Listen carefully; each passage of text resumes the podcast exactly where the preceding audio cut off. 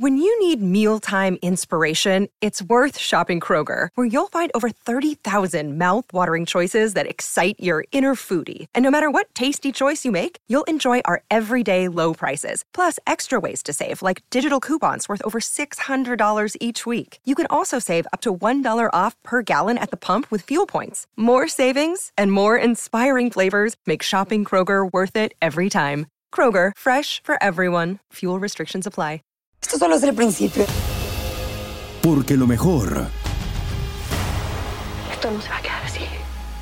lo más impactante, ¿Por qué? Soy tu padre. Esta mujer me robó. Por favor, abre tus ojos. está por venir en ¿Entendiste? Tu vida es mi vida. De lunes a viernes a las 8 por Univisión. Y eso sí que amerita un brindis, ¿no crees? Bienvenidos al podcast de Buenos Días América, la revista radial más completa para los hispanos. Política, salud, economía, tendencia y deporte son algunos de nuestros temas. Bienvenidos.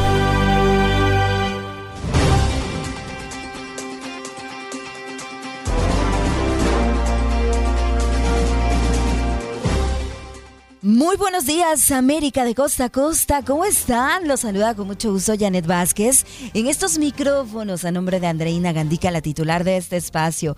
Esto es el podcast de Buenos Días, América. Y hoy tuvimos un programa especial, martes 20 de febrero, con temas muy interesantes. Hablamos sobre la Oficina de Inmigración y Aduanas que estaría planeando liberar a miles de indocumentados detenidos que no representan una amenaza a la seguridad pública y nacional de los Estados Unidos. Pero ¿de qué se trata esta liberación de inmigrantes? Jorge Cancino, periodista de Univisión Noticias y además editor principal de inmigración, nos aclara estos detalles. Además, tuvimos una entrevista interesante con un experto en mercados financieros. Él es Andrés Valdés, quien nos habló de cómo conseguir la libertad financiera en este 2024. Todavía es una buena oportunidad para revisar nuestras finanzas personales y saber qué es lo que estamos haciendo mal o qué estamos haciendo bien para tener ese ahorro, para tener esa libertad, para tener eh, eso que podemos eh, tener en el bolsillo y que nos pueda tener tranquilos y en paz financieramente hablando. Además, en nuestro segmento de Unidos Somos Uno, como todos los martes, hoy tuvimos a Carolina Londono, especialista en manejo y administración de proyectos, para hablar de la adaptación a los cambios, el manejo de incertidumbre en proyectos personales y laborales. Recomendaciones muy interesantes que ustedes no se pueden perder. Este es el podcast Buenos Días América. ¿Qué pasó? Las noticias relevantes. Las historias destacadas. El resumen de lo más importante. Estos son los titulares. Inundaciones el cierre de un aeropuerto regional, los estragos del río atmosférico que golpea California. El impacto de esta nueva tormenta continúa con periodos de intensas lluvias, nieve en las montañas y fuertes vientos en gran parte de California hasta el martes y se concentrará en el sur del estado el miércoles, según informó el Servicio Meteorológico Nacional. Este año las urnas echarán humo. En 2024 están llamadas a votar 3.700 millones de personas en 70 países. A primeros días de junio hay elecciones en la Unión Europea para fijar la composición del Parlamento Comunitario. A lo largo del año 2024 también se elegirán nuevos gobiernos en la India, Pakistán, Brasil, México, Bélgica, Bulgaria, entre muchos otros países. Un niño y dos mujeres mueren en un ataque armado contra migrantes en México. Investigaciones preliminares han establecido que tres vehículos con entre 11 y 14 migrantes cada uno fueron atacados por sujetos armados. Las autoridades confirmaron la muerte de un niño ecuatoriano y dos mujeres, una hondureña y otra peruana. Y por supuesto que seguimos con la información porque Joe Biden es el decimocuarto mejor presidente de Estados Unidos y Donald Trump fue el peor, según una encuesta a historiadores. Abraham Lincoln encabeza la nueva edición de la clasificación elaborada con las opiniones de 154 académicos y expertos.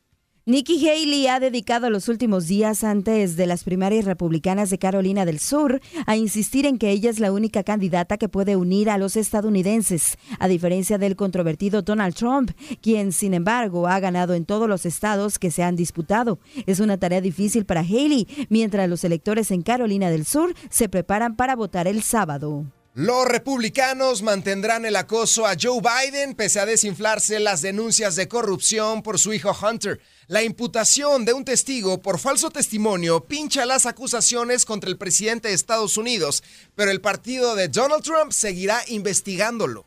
Esto sueñan los niños palestinos una vez termine la guerra en Gaza. Aunque el conflicto podría extenderse por muchos meses más, los niños de este campamento al sur de Gaza sueñan con recuperar su antigua vida, ver a sus amigos y familiares y visitar la playa. El viaje a la rentabilidad de Uber alcanza su destino. La empresa fundada en el año 2009 se convierte en un gigante muy rentable. Tras años de pérdidas y batallas regulatorias, ahora quiere integrar a todos los taxis del mundo.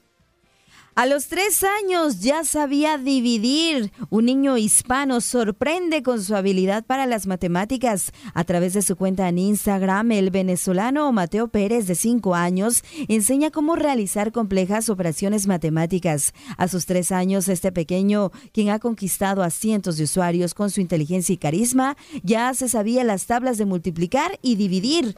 Y aquí les vamos a platicar su historia.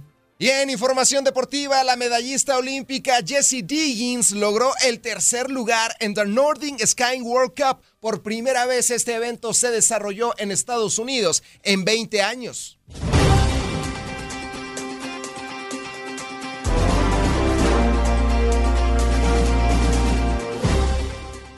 Nos vamos a recibir a nuestro próximo invitado y ya lo tenemos aquí conectado. Le agradecemos que también nos dé este tiempo para dialogar de un tema importante, un tema que hemos puesto también sobre la mesa y que ustedes han opinado y comentado. La Oficina de Inmigración y Aduanas estaría planeando liberar a miles de indocumentados detenidos que no representan una amenaza a la seguridad pública y nacional de los Estados Unidos para platicar de esto nos acompaña Jorge Cancino. Él es periodista de Univisión Noticias y editor principal de inmigración. Es un experto en el tema. Jorge, ¿qué tal? ¿Cómo estás? Muy buenos días. Janet, buenos días. Muchas gracias por la invitación. Gracias a ti, Jorge, por eh, darnos estos minutos para hablar, eh, eh, para que nos cuentes de qué se trata esta liberación de inmigrantes indocumentados que planea ICE. A ver, esto se reportó la semana pasada después de una información que publicó la cadena CBS que había visto documentos sobre el tema. Consultamos con la agencia y la agencia efectivamente confirma que van a, a ver, eh, están evaluando el hecho que, a ver, mejor explicarlo dentro de un contexto. La liberación de la que se habla, muchos creen que las personas simplemente van a ser puestas en libertad y ya tienen ganado un estatus o una permanencia legal en Estados Unidos. No es así. Es tal la cantidad de personas que han ingresado y que se encuentran detenidas y sigue la presión en la frontera que la agencia ya no tiene recursos para ampliar su capacidad diaria de camas esto, este problema se inició en el 2014 cuando estalla la crisis en la frontera y en aquel entonces el gobierno del presidente Obama entonces establece las prioridades de deportación. Dentro de las prioridades entonces se contempla la, puesta en marcha del programa alternativo de detención ATD, que lo que determina que aquellas personas que no constituyen una amenaza a la seguridad nacional de Estados Unidos ni a la seguridad pública pueden seguir libres sus procesos de deportación una vez que concluyen esos procesos, será entonces un juez quien decida el futuro de esa persona en Estados Unidos. Jorge, eh, eh, desde que se dio a conocer esta noticia, efectivamente han quedado algunas dudas, hay preguntas, ha habido eh, opiniones y polémica también respecto a esta decisión que se anuncia por parte de ICE. sin embargo, bueno, mencionas que van a ser libres para poder seguir sus procesos. esto quiere decir que entonces no los van a deportar a sus países de eh, origen? A ver, el, gobierno de Biden ha sido bastante cauteloso desde un comienzo en cuanto a respetar el debido proceso, el debido proceso migratorio en este caso. Las personas que solicitan asilo, no por el hecho de pedir asilo tienen ganado un caso. Las personas que son referidas a los tribunales de inmigración se enfrentan a un, a un proceso, a un juicio de deportación, dentro del cual las personas pueden pedirle, solicitarle a la corte, al juez, eh, hacer un pedido de asilo. Si existen los elementos suficientes, la evidencia de la prueba, atraviesan todo el proceso, incluyendo una entrevista de miedo creíble o miedo razonable, el juez puede fallar a favor de esa petición de asilo, conceder el asilo y dejar sin efecto una orden de deportación. Por lo tanto, estas personas que son de baja prioridad el gobierno lo que está haciendo con estas liberaciones es haciendo uso de la mejor manera posible de recursos que son escasos, teniendo en cuenta la alta cantidad de personas que están llegando para pedir asilo. Por acá también en WhatsApp, Gaspar nos deja una pregunta. Jorge, dice, esos inmigrantes que están detenidos y van a liberar, ¿por qué estaban detenidos si no eran un peligro? ¿Y en qué son diferentes a los que no han sido arrestados y entran hasta con permiso de trabajo? Sí, a ver, eh, aquí hay que entender varias cosas. Uno, en el año 2005, en abril de 2005, cuando el Congreso aprobó la ley del Real ID, hizo cambios a la ley de asilo toda persona, de acuerdo con esa ley, que ingresa a Estados Unidos, que, es, eh, que llega a la frontera, por ejemplo, y solicita asilo, debe permanecer detenida hasta que concluya su caso de asilo. Pero en el 2014, debido a la enorme afluencia de personas, la ley no contemplaba que iban a venir tantas personas solicitando asilo. El 2 de junio de ese año, el presidente Obama reconoce por primera vez una crisis después de que a lo que iba el año fiscal en aquel momento se habían detenido a más de 42, 46 mil menores no acompañados y un número similar de familias.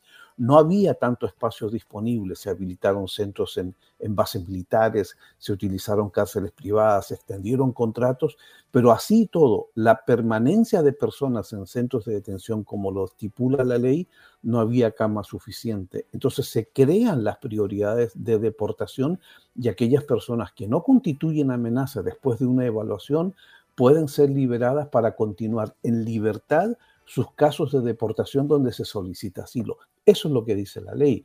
Entonces, el gobierno tiene una capacidad diaria de camas de alrededor de 30 a 32 mil camas, es lo que mantiene ocupado y aquellas personas que, siendo entrevistadas en la frontera, por ejemplo, grupos familiares que vienen con menores de edad, pasan una primera parte de, una entrevista de, de asilo o miedo creíble y se son referidas a los tribunales, siguen en libertad con ese proceso, pero es una libertad condicional a un grillete electrónico o al pago de una fianza, no es una, una libertad total.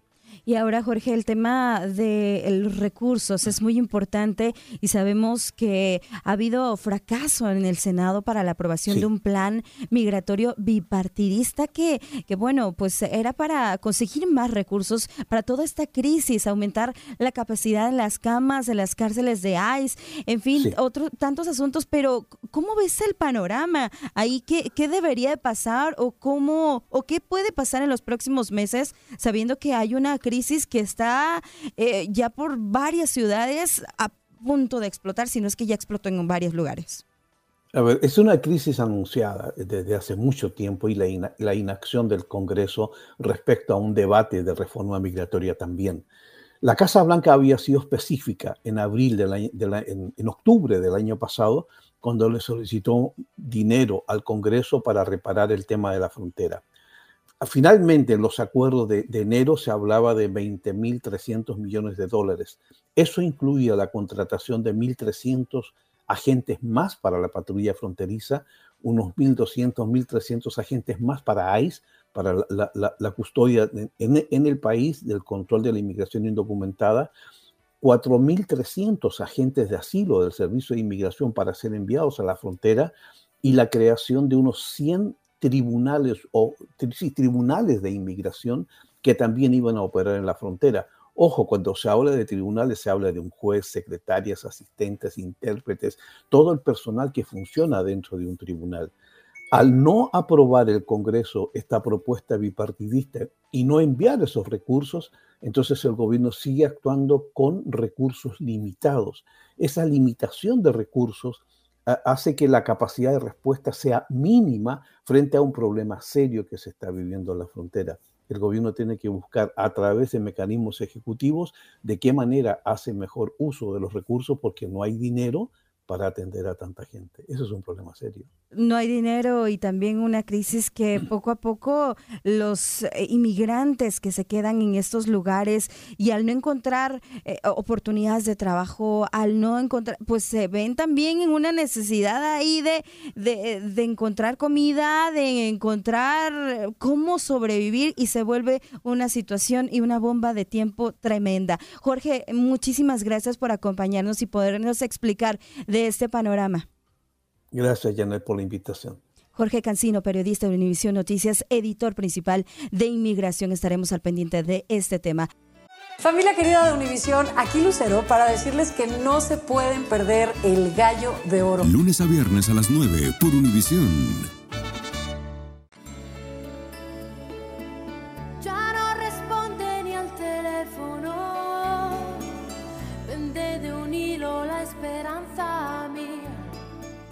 Continuamos con más. Es momento de pasar a nuestra siguiente entrevista. Me da muchísimo gusto saludar y recibir a nuestro próximo invitado. Él es Andrés Valdés, experto en mercados financieros y nos viene a platicar de un tema muy interesante. Pongan todos mucha atención porque es algo que todos estamos aspirando a tener. Una libertad financiera, una oportunidad para empezar con el pie derecho este 2024 y poder organizarnos mejor, porque yo creo que ganemos mucho, ganemos poco, todos podemos administrarnos de una mejor manera. Andrés, ¿cómo estás? Muy buenos días. Hola, hola, buenos días, ¿cómo estás? Gusto saludarte, buenos días a todos los que nos escuchan. Gracias, igualmente te saludamos Lalo Leal y tu servidora Janet Vázquez. Y cuéntanos, ¿cómo comenzamos primero a, saber cuál es, qué es la libertad financiera, primero que nada? La libertad financiera es que te sobre dinero siempre al final de la semana, al final del mes, al final del año, que parte de ese dinero se esté generando sin, sin ver tu tiempo y tu esfuerzo involucrado y que tengas libertad, como la misma expresión lo dice, de hacer lo que quieras, cuando quieras, como quieras y con quien quieras. Mira, yo a mis cortos 27 años y siempre que digo esto, nunca es por, eh, por presumir, sino más bien porque quisiera que algún joven latinoamericano lograra espejearse conmigo. Yo vengo de una familia muy humilde en Colombia y a mis cortos 27 años he logrado cosas que nunca antes en generaciones habían pasado en mi familia. Y, y estas cosas que he logrado han sido acompañadas de muchísimas mentorías que he hecho, muchísimas eh, personas de quien me he educado. Eh, y bueno, siempre que comparto es simplemente cosas que yo he aprendido de otros mentores que tienen resultados y cosas que he aplicado y a mí me han funcionado. Andrés, ¿cómo estás? Te mando un enorme saludo. Países como Australia, Suiza, Canadá o Dinamarca ocupan los primeros puestos en libertad financiera. ¿Qué hay que copiarles a estas naciones? Yo creo que sus hábitos. Yo creo que todo empieza por hábitos. El tema dinero es eh, un componente del dinero, es la parte energética, que es algo de lo que no mucha gente es consciente. La otra parte es obviamente ya lo tangible, lo que puedes tocar y lo que puedes medir. Y en cuanto a la parte energética, hay cosas que otros países, como tú lo acabas de mencionar, están mucho más desarrollados que nosotros en Latinoamérica. Por ejemplo, una de las cosas que a mí me ha funcionado muchísimo es personificar la figura del dinero en mi vida. Cómo se ve, cómo se llama, cómo nos comunicamos el dinero y yo, qué cosas hace el dinero por mí, qué cosas puedo hacer yo a cambio. Entonces eso es una cosa, personificarlo. Otra cosa que hice al principio fue hacerle una carta al dinero. Cuando quise comenzar todo esto de volver a tener una relación y sobre todo tener una relación sana con el dinero, yo hice una carta en la que le pedí perdón por las veces que estuvo y no lo valoré o lo malgasté. Una carta en la que le pedí todas las cosas que yo quería en mi vida a través del dinero y también le ofrecí. Tú al dinero no le puedes dar nada, pero sí que puedes hacer muchísimas cosas con dinero. Entonces yo... Andrés, Sí, a ver, me quisiera regresar un poquito a eso de personificar la figura del dinero. Es decir, tú le pones nombre a, ese dinero, eh, lo destinas para, ah, esto le va a poner ese nombre porque va a ir para esto, o, cómo es personificarlo. Danos un ejemplo. El dinero en general es una figura conmigo. Yo le puse Satoshi, tú le puedes poner el nombre que tú quieras y Satoshi se ve como yo en mi mejor momento, como la mejor versión de mí, así es como yo lo veo, ¿sí? Y él en este momento está aquí sentado conmigo y yo estoy hablando del dinero y él está sonriendo viendo que, mira, yo he llegado a tu vida para mejorar tu calidad de vida y qué bueno que estás llevando este trabajo y esta intención de concientizar a personas sobre el tema dinero y sobre el tema pueden tener una relación con el dinero. Querido Andrés, después, después del COVID-19 nos hemos dado cuenta de que no nos gusta estar encerrados, de que nos gusta salir, de que nos gusta estar con gente. ¿Cómo obtener ingresos? De repente estamos atados a una empresa. ¿Cómo obtener esos ingresos? Escribir un libro. ¿Qué tanto los hobbies nos pueden dejar dinero? Tienes que primero entender el dinero. ¿Qué es el dinero y cómo funciona? ¿De dónde viene? ¿Quién lo crea? Eh, ¿qué, cómo funciona el intercambio de dinero, por qué la gente paga, por qué te preferirían a ti versus a otras personas, pero yo creo que sí definitivamente lo que tú dices que nuestros hobbies y nuestras pasiones son una de las principales vías. De hecho, cada vez que a mí me preguntan, tengo un trabajo, ¿qué puedo hacer? ¿Cómo puedo empezar? ¿Qué amas? ¿Qué te encanta hacer? ¿Qué harías toda tu vida de gratis? ¿Qué eres muy bueno haciendo porque simplemente lo disfrutas? Enfócate por ahí, luego empieza a aprender sobre la industria. ¿Te gusta pintar? Em, aprende sobre esa industria. ¿Te gusta cualquier cosa que te guste hacer? Aprende sobre esa industria, aprende a cómo monetizarlo y tomarlo en serio, pero encuentra tu pasión, qué amas hacer. Yo creo que por ahí se empieza. Andrés, háblanos un poco más de esa estrategia que tú implementas y cualquiera de nosotros podría implementarla también o tiene que ser adecuada o sea, las necesidades de cada persona. Lo que te decía de, por ejemplo, la carta. Esto es algo muy importante porque todo lo que nosotros escribimos nos lo quitamos de, nos lo quitamos de encima. Nos quitamos el peso mental y emocional. Entonces, liberan una carta. Primero, de nuevo, pídele perdón. Segundo, ofrécele qué vas a hacer con el dinero que va a llegar a tu vida, qué cosas puedes tú hacer por otras personas Tercero, pídele también todo lo que quieras al dinero y simplemente guárdalo. Hazlo como un ritual, solamente tienes que hacerlo una vez. Y luego, la parte tangible ya de todo el tema de dinero es organízate. Tienes que organizar tu dinero. Así ganes 10 mil dólares al mes o ganes 100 mil dólares al mes. Tienes que organizarlo, tienes que verlo en una tabla, cuánto dinero está entrando, cuánto dinero está saliendo, en qué fechas está saliendo, cuánto está quedando al final de mes. Tienes que organizarte es importantísimo.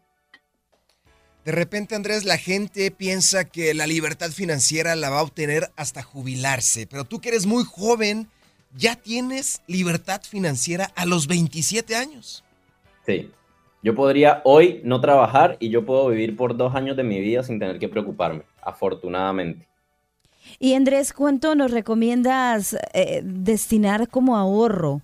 Cuando sabemos también que la situación ha sido compleja, ¿no? El pagar alquiler, el pagar la comida, todos los gastos que implica, luego los hijos, la casa, y sabemos que son tiempos en que la inflación no nos ayuda mucho.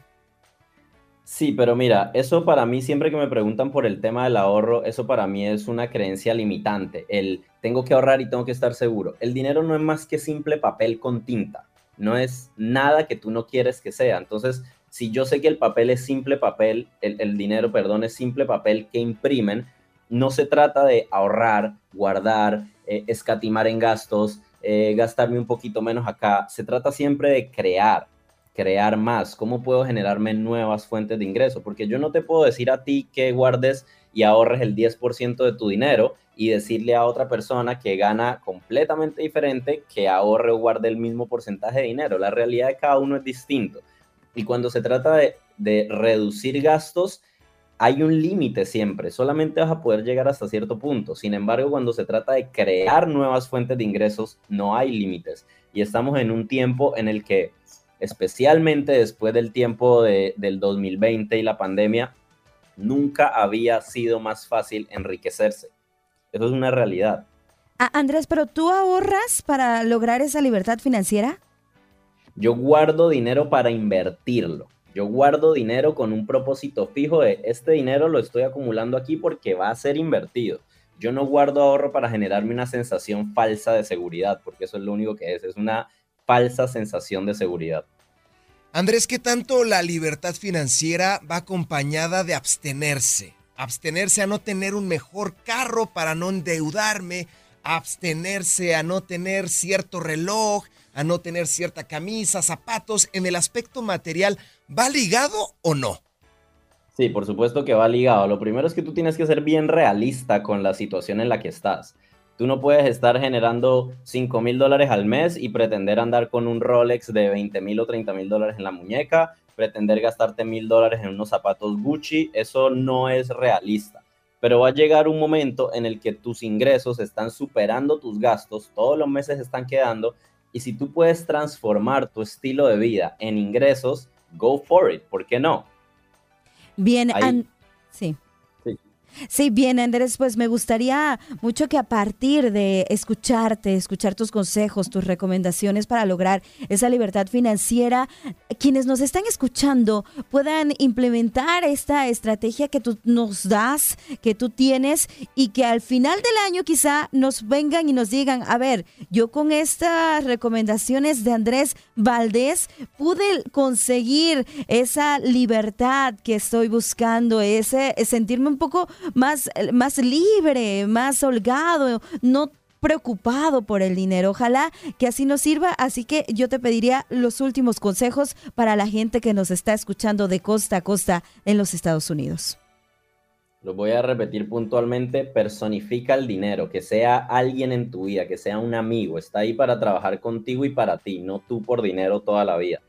Dos, hazle una carta al dinero.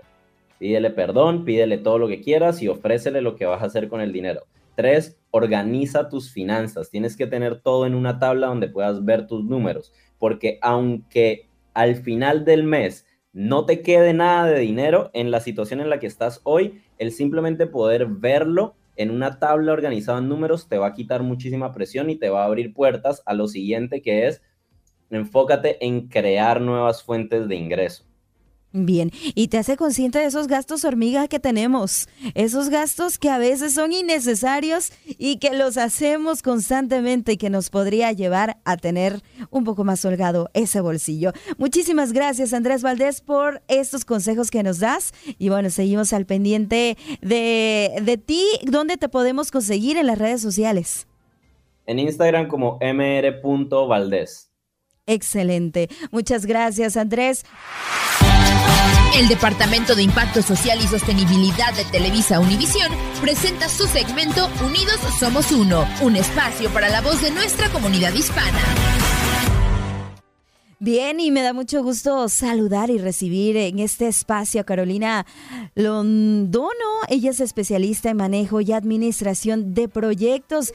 Eh, Carolina ha trabajado en proyectos de renombre mundial y eventos como el Super Bowl, canales de televisión, organizaciones mundiales de ayuda humanitaria y hoy nos viene a hablar de este tema tan interesante, adaptación a cambios y manejo de incertidumbre en proyectos personales y laborales. Carolina, ¿cómo estás? Muy buenos días es un gusto tenerte. Muy buenos días, ¿cómo estás? Extraordinario, ¿tú qué tal? Bien, excelente. lista. excelente. Carolina, tú eres experta pues en este tema. ¿Cómo haces para integrar a un equipo de personas que quizás no están acostumbradas a trabajar juntas, que tienen quizás también distinta cultura, experiencia y a veces hasta idiomas eh, que son diferentes, pero que al final pues se tienen que colaborar y sacar adelante un proyecto? Claro, sí, mira, yo tengo principalmente cuatro pasos que los uso para todo aspecto de mi vida. Primero, antes de empezar cualquier proyecto, analizo la situación, analizo quiénes están en mi proyecto, qué tipo de proyecto y, uso tiempo para pensar. Luego, la comunicación como dices, yo trabajo con gente de muchas diferentes culturas, países y a veces pensamos que ellos piensan lo que tú piensas. Entonces establecer una comunicación clara desde el principio establecer los goals, establecer las metas, eh, las expectativas del proyecto desde el principio y explicar cómo funciona. Luego, de ahí vamos paso por paso, pero yo siento que la comunicación y establecer, el último paso es establecer esa relación, porque yo soy la experta en el, y yo voy a ayudar a esa persona a completar ese proyecto. Así que si ellos tienen la confianza en mí, ah, podemos hacer una, una buena comunicación y sacar un buen proyecto.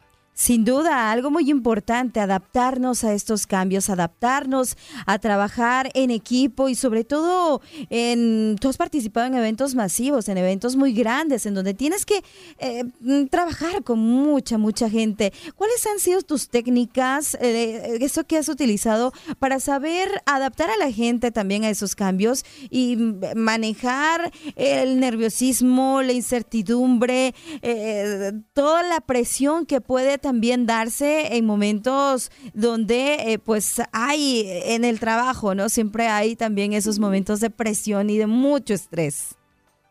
Sí, o sea, lógicamente es como tú dices, mucho estrés, pero uno tiene que manejar ese estrés. Entonces, personalmente, yo siempre tomo un tiempo para analizar. Cuando estás pasando por muchos cambios, digo, vamos a esperar un momentico, pienso y actúo. Entonces, yo me organizo muy bien con calendarios.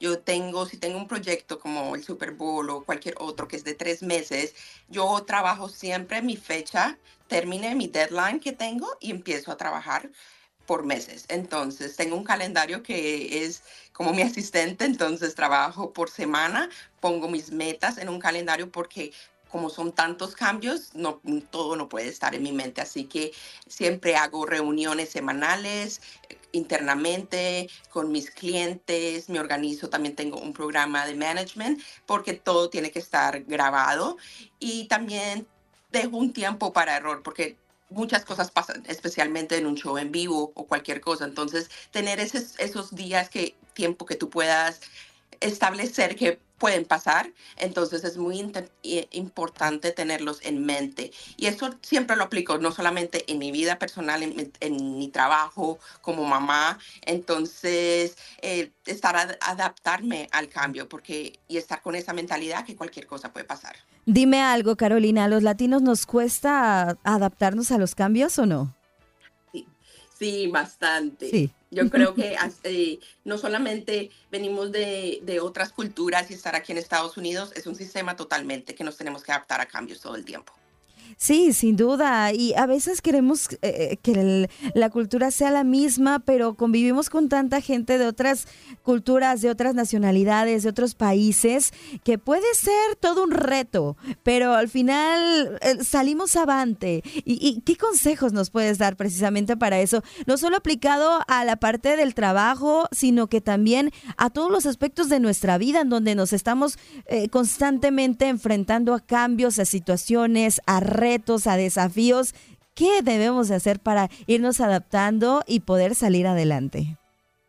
Sí, yo creo que algo que he aprendido en los últimos años y que lo llevo todos los días en mi mente es saber, digo, estar bien, es, no estar bien está bien, porque no podemos controlar todo. O sea, yo eh, aprendí que tengo que tener un tiempo para mí. O sea, soy mamá, soy empresaria, pero sobre todo soy mujer si yo estoy bien mentalmente, físicamente, voy a ser mi mejor versión para todas las, para mi familia, en mi trabajo. Entonces, yo creo que uh, uno de los, unas estrategias o consejos que yo puedo dar es eh, especialmente para esas mujeres que me están escuchando, es tomar un tiempo a solas. Yo hago pausas activas durante el día, eh, me tomo un café sin ser de tecnología porque hay mucho, mucho ruido a mi alrededor, eh, estiramiento, tomo cinco minutos de respiración. Son cosas muy pequeñas que hago todos los días, pero veo que a la larga me han funcionado, sobre todo para manejar el estrés.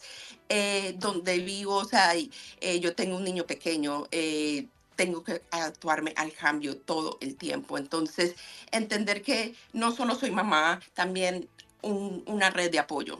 Porque yo estoy sola en este país, tengo mi familia, pero en otro estado, entonces puede ser mucho para, para una persona sola, pero, o sea, si me rodeo con unas personas que me van a apoyar, eh, consejería, psicología, yo creo que todos tenemos muchos recursos acá y algunos gratos que... Eh, gratuitos que nos pueden ayudar a mantenernos mentalmente fuertes, pues ¿para qué? Para poder ayudar a nuestra familia, poder hacer el mejor trabajo y establecer nuevas relaciones. ¿Y cuánta gente no hay en los Estados Unidos que llegan y tienen, obviamente dejaron a su familia en sus países y pues tienen que adaptarse a sobrellevar esa situación, a, sobrellevar también el estar en un país diferente al de nacimiento, ¿no? Entonces hay que enfrentar esa situación, tomar el toro por los cuernos, como dicen también una frase, y, y adaptarnos. Hoy estamos hablando de adaptación a cambios y manejo de incertidumbre en proyectos personales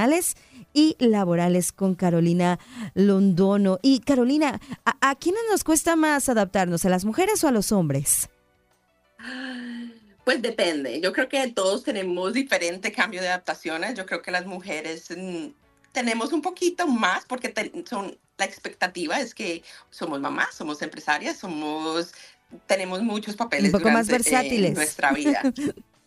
Sí, pero o sea, todo tiene, o sea, los hombres también, ¿sí me entiendes? Pero yo creo que la presión, sobre todo aquí, que somos las cuidadoras, somos las protectoras, eh, tenemos un poquito como que extra. Y se requiere esa actitud positiva, ¿no? Se requiere eh, de una buena cara para poder enfrentar esas situaciones. Sí, te escucho.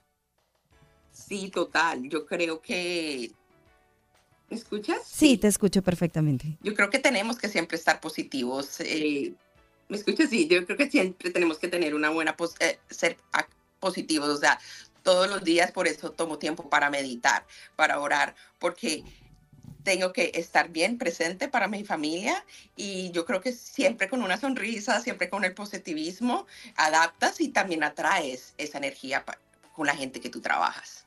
Finalmente también, Carolina, una cuestión de edades. ¿Hay personas mayores que les cuesta trabajo adaptarse o no? Sí, yo creo que las personas mayores tienen eh, un, como un poquito más dificultad en adaptarse, pero estamos en un mundo de cambios, ¿se me entiendes? Entonces yo puedo trabajar con gente y hablar con gente de diferentes edades, de diferentes generaciones, pero estamos en un país donde siempre estamos cambiando. Entonces es importante siempre adaptarnos, ser positivos y ser únicos, ser como nosotros. Eh, nosotros los latinos somos expresivos y estar bien, o sea, somos diferentes y eso está bien. Excelente. Carolina, ¿dónde podemos conseguirte en las redes sociales? Claro, sí, mira, mi, eh, Instagram está como Caro Latina 1 y en Facebook estoy como Caro Caline. Extraordinario. Carolina Londono, especialista en manejo y administración de proyectos. Muchísimas gracias por acompañarnos y darnos esas recomendaciones tan importantes e interesantes sobre el manejo y administración de proyectos y también sobre el adaptarnos a estos cambios. Gracias. Muchas gracias. Que tengas excelente martes. Familia querida de Univisión, aquí Lucero para decirles que no se pueden perder el gallo de oro. Lunes a viernes a las 9 por Univisión. Estás escuchando el podcast de Buenos Días América, la revista radial más completa para los hispanos. Escúchanos en las diferentes plataformas: Euforia, Spotify, TuneIn y iHeartRadio. Tu DN Radio. Vivimos tu pasión. Adrenalina, pasión y orgullo. Todo por ser campeones. En Buenos Días América. Contacto Deportivo.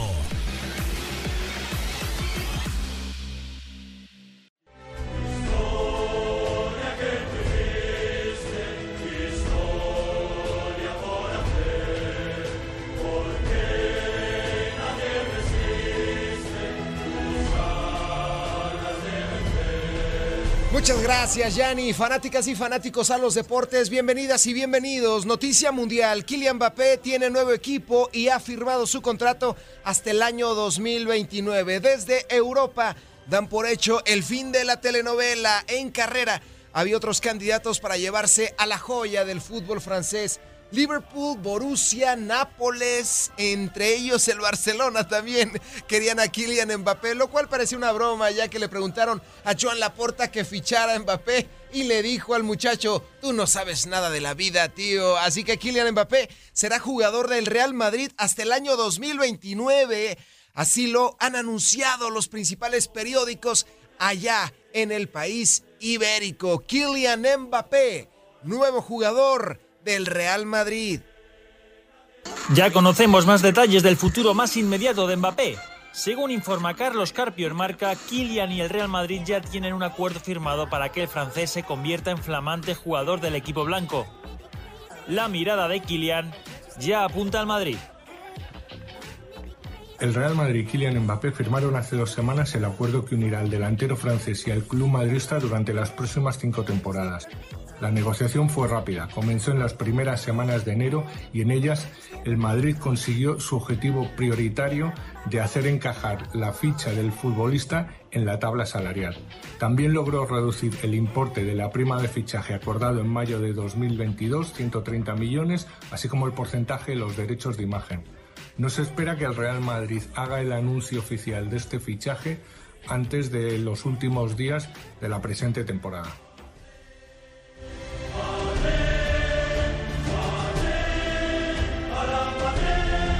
Lo que parecía un sueño ya es una realidad. Uno de los mejores jugadores del planeta Tierra han llegado, ha llegado a la Casa Blanca, al Real Madrid. Kylian Mbappé ha firmado hasta el año 2029. El sueño de los madridistas por fin se convierte en realidad. Tres años, tres años estuvimos analizando, estudiando la llegada del francés, campeón del mundo y subcampeón del planeta Tierra a la Casa Blanca y por fin se dio. Vamos a preguntarle a un madridista de cepa, de sangre, de sangre blanca, como lo es Jorgito Acosta. Mi querido George, ¿qué te parece la llegada de Kylian Mbappé al Real Madrid?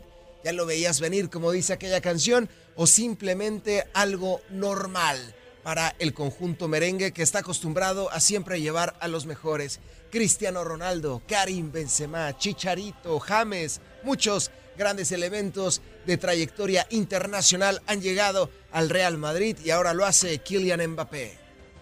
Así es, mi querido Lalo, han llegado muy buenos jugadores, el fenómeno, Hugo Sánchez, Utragueño, Raúl, que esos son de, de casa, pues, pero sí ha contado con los mejores jugadores del mundo. Eh, que es fácil, no, yo creo que es el primer jugador que, rechaza al, Real Madrid realmente. No sé si hay otro anteriormente que Kylian Mbappé, pero él sí lo rechazó hace alrededor de menos de tres años, si no me equivoco. Creo que en mayo del 2022 renovó con el París, algo así. No, no van ni tres años, pero sí estaba la expectativa, ¿no? De que se volviera a repetir la, misma novela de que Kylian Mbappé eh, encontrara por ahí otra noviecita, que estaba muy, muy difícil, ¿no? Había muy pocos equipos que que pudieran llegar a las instancias, pretensiones y económicamente a las expectativas de Kylian Mbappé, ¿no? Pero lo, lo que platicábamos, si no me equivoco, fue el jueves, viernes, mi querido Lalo. El equipo del Real Madrid está hecho perfectamente para Kylian Mbappé y ahora sí dejó de ser el rey de Francia y ahora sí va a ser el rey del mundo va a empezar a ganar Champions. En esta Champions no lo vamos a ver porque ya está registrado con el París, eso sí hay que decirlo. me imagino que se va a incorporar a partir de junio, que es cuando termina ya su contrato. Y entonces ahora sí vamos a ver a, Kylian Mbappé eh, vestido de blanco, ¿no? Ya con, con lo que se bajó la... Eh, no se bajó el salario, más, más bien eh, el traspaso, ya no hubo que pagarle al París, es agente libre, ya no quiso renovar. Entonces los costos de, de Kylian Mbappé hacia el Real Madrid bajaron y es por eso que se pudo dar esta, esta transacción, ¿no? Que para mí se me hace el boom del año, ¿no? No de la temporada, va a ser el del año y, y apúrame tantito y en unos, en cinco años no va a haber un boom como este realmente, a lo menos para mí. Y dicen por ahí, Lalito, y eso te lo escuché a ti en redes sociales, que también te sigo, mi querido Lalo. Ay, que quieren ir por Erling Haaland. No me digas. ese sí ya está un poco más desfasadón, porque Erling Haaland pues, sí no tiene mucho tiempo ya de contrato con el, con el City. Eh, se ve que está muy a gusto ahí, en ese club que ahí estuvo también su padre. Eh, vamos viendo si se llega a dar todo eso. Uf, yo lo voy a sentir por Rodrigo, que es el primero que va a salir en cuanto llegue Kylian Mbappé. Esa es la posición en la que juega Kylian Mbappé. Entonces no creo que, vayan a preferir a, a Rodrigo que a, que a Kylian Mbappé. El primerito que va a sufrir las instancias va a ser Rodrigo, que tampoco ha estado teniendo un torneo tan genial como el del año pasado. Sí, no le ha ido muy bien. Los citas de forma perfecta a Rodrigo Goes son entre 140 y 180 millones de palos lo que el Real Madrid va a recibir por Rodrigo Goes. Eh, puede también equilibrar la balanza porque por Kylian Mbappé la firma, Jorgito, entre 40 y 43 millones de euros. Tan solo la firma como bono por firmar con el Real Madrid. Va a ganar casi lo mismo que Vinicius, casi lo mismo que Bellingham. Pero lo que citas de forma perfecta, la verdad que sería una genialidad. ¿Quién contra el Madrid? Si llega Erling Haaland, se convertiría en el mejor equipo del mundo. Sí, literalmente, literal, de por sí, hoy en día el Real Madrid es el mejor equipo del mundo, y no lo digo yo, lo dicen los números. Eh, pero sí sería extraordinariamente genial ver a Haaland, ver a Kylian Mbappé, a Tracito Bellingham. No sé cuánto tiempo le quede a, Tony Cross y a Luka Modric, que creo que Tony Cross está en, trámites de, renovar contrato también. se va, creo que se va porque han dicho que el 10 se lo van a dar a Mbappé. Lo que me hace pensar que Tony Cross ya no va a renovar. Yo creo que lo ha ganado todo con el Madrid, Jorgito. Va a pensar en una vida más relajada. Quizás en el Marsella, Mónaco, algo más tranquilón. Sí, sí, sí, ves que también eh, él es muy consciente. Acuérdate que también renunció de la selección de Alemania de este pasado mundial por lo mismo. Dijo, yo le quiero dar paso a todos los chavos que vienen atrás y hay que darle tránsito a, a pues, la gente nueva. Y eso a mí se me hace muy coherente. Entonces yo pienso que en el Madrid está también eh, enfocado en esa parte, ¿no? De que yo ya di todo con el Real Madrid, ahora le toca a las nuevas generaciones que vengan a dar eh, lo que tienen que dar. Y vienen muy bien. Abajo, todos los que vienen abajo del Chuamení se está creando en un central, que qué bárbaro, ¿eh? Yo no le conocía esas facetas de central. Y en la última Champions ha estado jugando de central. Sí, sí, sí, jugadores de altura, Chuamení, Camavinga, Valverde. No, no quiero ni pensar lo que será el Real Madrid, Jorgito, con Haaland, con Mbappé y con todos estos jugadores llenos de talento y llenos de cosas positivas para el madridismo y para el fútbol internacional. Desgraciadamente los que vienen atrás van a esperar un poquito más. Es eh, eh, Nico Paz, eh, viene Brahim Díaz, viene Brahim También todos esos tres chavitos y más que vienen en la cantera van a tener que esperar un poquito más a, tener más minutos, todo por Kylian Mbappé. Sí va a ser una revolución y no sé cómo vaya a caer en el vestidor esto. Va a pegar duro a todos los que quieren minutos, ¿eh? Pero si alguien puede controlar un vestidor de esa magnitud es Carleto. ¿eh? Carleto, no, es que Carleto. No, no se le va una a Carleto. Carleto es genial. También es el, yo creo que hoy en día el mejor entrenador del mundo, eh, dándose ahí más o menos a nivel de, de Pep Guardiola, ¿no? Que es el, que la gente también lo, lo cataloga como el mejor entrenador del mundo hoy en día. Así es, mi querido Jorgito, Eli Coronado desde Michigan. Súper emocionante escuchar ese himno del Real Madrid. Eli Coronado, para ti, el himno del equipo blanco.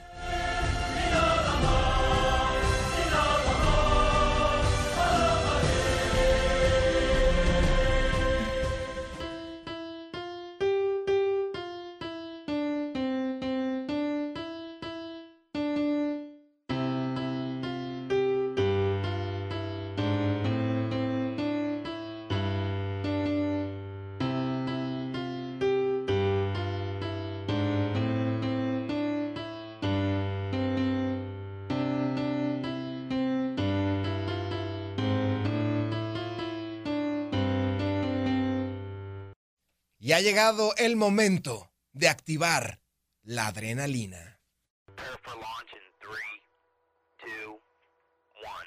Activate.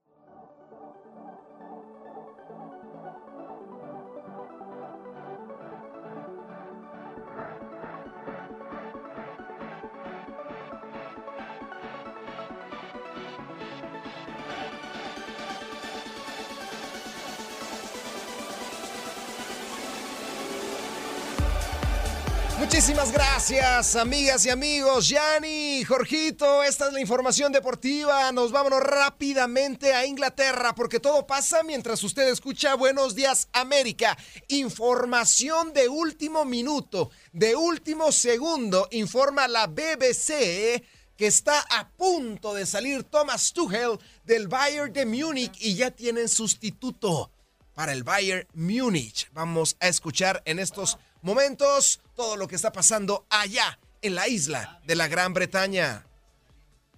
that uh, Liverpool target and current Bayer Leverkusen boss Xabi Alonso is now the preferred target to Xavi Alonso se perfila como el principal objetivo para dirigir al Bayern Múnich. Whilst They're also looking at Zinedine Zidane. Escuchen Bayern's esto, primary amigos. plan También remains to el reach the end Bayern of the season Múnich está with buscando Tuchel a and then Zinedine honestly assess the Zidane. situation with Bayern currently trailing Alonso's Leverkusen by eight points in the Bundesliga. Xavi Alonso con el Bayern Leverkusen le saca 8 puntos, 8 puntos al Bayern Múnich. Y en este verano, en cada conversación que acontece en el Bayern Múnich está la de Xavi Alonso. he may well have a decision to make if indeed one or both of those huge clubs in Liverpool and Xavi Alonso ha comentado que va a tomar to una decisión porque tanto el Liverpool como el Bayern Múnich están buscando sus servicios. Lo relevante aquí es que también están buscando a Zinedine Zidane, el Bayern Múnich. ¿Se imaginan Zinedine Zidane con el Bayern de Múnich lo que sería este conjunto? Muchísimas gracias a toda la gente que está con nosotros. Muchas gracias a AM21, E Cabral 635 en Instagram. Nos dice, muy buenos días, les envío un fuerte abrazo desde la ciudad de Nueva York.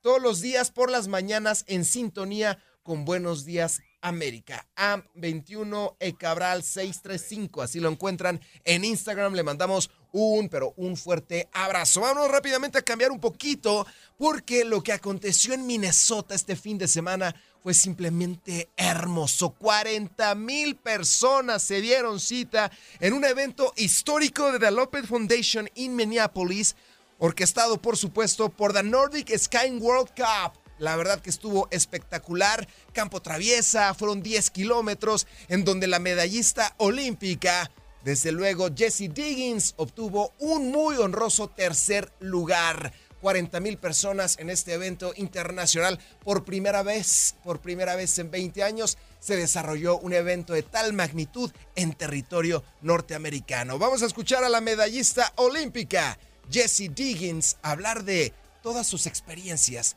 en este majestuoso evento allá en Minneapolis.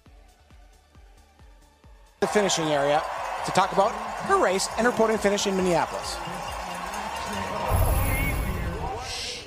Yeah, Jesse, how do you describe that fight that you gave Jessie, there ¿cómo on that puedes final describir stretch? esa lucha al final? I just kept thinking I want to finish with nothing Bueno, left. honestamente solamente I estaba couldn't feel pensando my en legs with terminar la 2K to carrera. go. Um, but man, that crowd was so cool. La gente, la afición I mean, estuvo they got me increíble. to the finish line, and that was my plan. I was like, I'm just Obviamente as hard soñaba I con can llegar a la línea final en estos 10 All kilómetros. of Minnesota and the USA gets me back to the finish. Y quiero agradecer a todo. Minnesota y a That todo was Estados so Unidos por cool. alentarme para llegar And, al like, final. Oh my God, Gus, that was so cool. I was actually like sobbing before the start, and I, I'm so proud of him. Estoy I muy mean, he's so orgulloso so long. de Gus, de cómo terminó en primer so lugar glad y de cómo él encaró esta competencia. Siempre me estuvo motivando Yeah, para poder alcanzarla. described it as emotional earlier, overwhelming.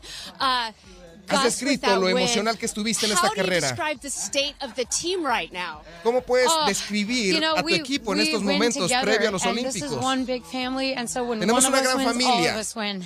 And I have felt that, and I Siento know eso. Gus felt that today. And I mean, I've, you've never seen so many tears from the whole Nunca team, habíamos and that visto was so tantas cool lágrimas we all en do mi this as equipo. one big group. Es un gran So many grupo. people, fans, athletes, Mucha were waiting for gente, this World Cup to come muchos here, fanáticos including en you. esta you Copa fought del for Mundo this. How do you sum it up now that it's, No creyeron it's que lo iban a lograr. I mean, Pero this ¿cómo has te been sientes the al alcanzar tu coolest meta? Two days of my entire Estos career, han including the sido Olympics. los días más cool, más I didn't have to fight for the espectaculares de, me- de toda mi vida. But this, we had to work for this. Tuvimos que trabajar so mucho worth para it. esto y valió la pena. Jessie Diggins, medallista olímpica en esta Copa del Mundo previo a los Juegos Olímpicos, también que se van a desarrollar allá en el invierno. Así que Jessie Diggins obtuvo la tercera posición. Gracias por acompañarnos en nuestro podcast. Buenos días América. Y recuerda que también puedes seguirnos en nuestras redes sociales. Buenos días AM en Facebook y en Instagram. Arroba Buenos días América. AM. Nos escuchamos en la próxima. Dicen que traigo la suerte a todo el que está a mi lado. Y esa es mi mala fortuna. Basada en el clásico de Juan Rulfo, llega Univisión, El Gallo de Oro. Supongamos que la caponera puede inclinar la suerte a quien ella quiera. ¿Estás tardando en conquistarla? Con Lucero, José Ron y Plutarco Asa. Este gallo me está cambiando la vida. En una historia legendaria de amor y azar. No trates de cambiarme, no lo vas a lograr. El Gallo de Oro, lunes a viernes a las 9 por Univisión.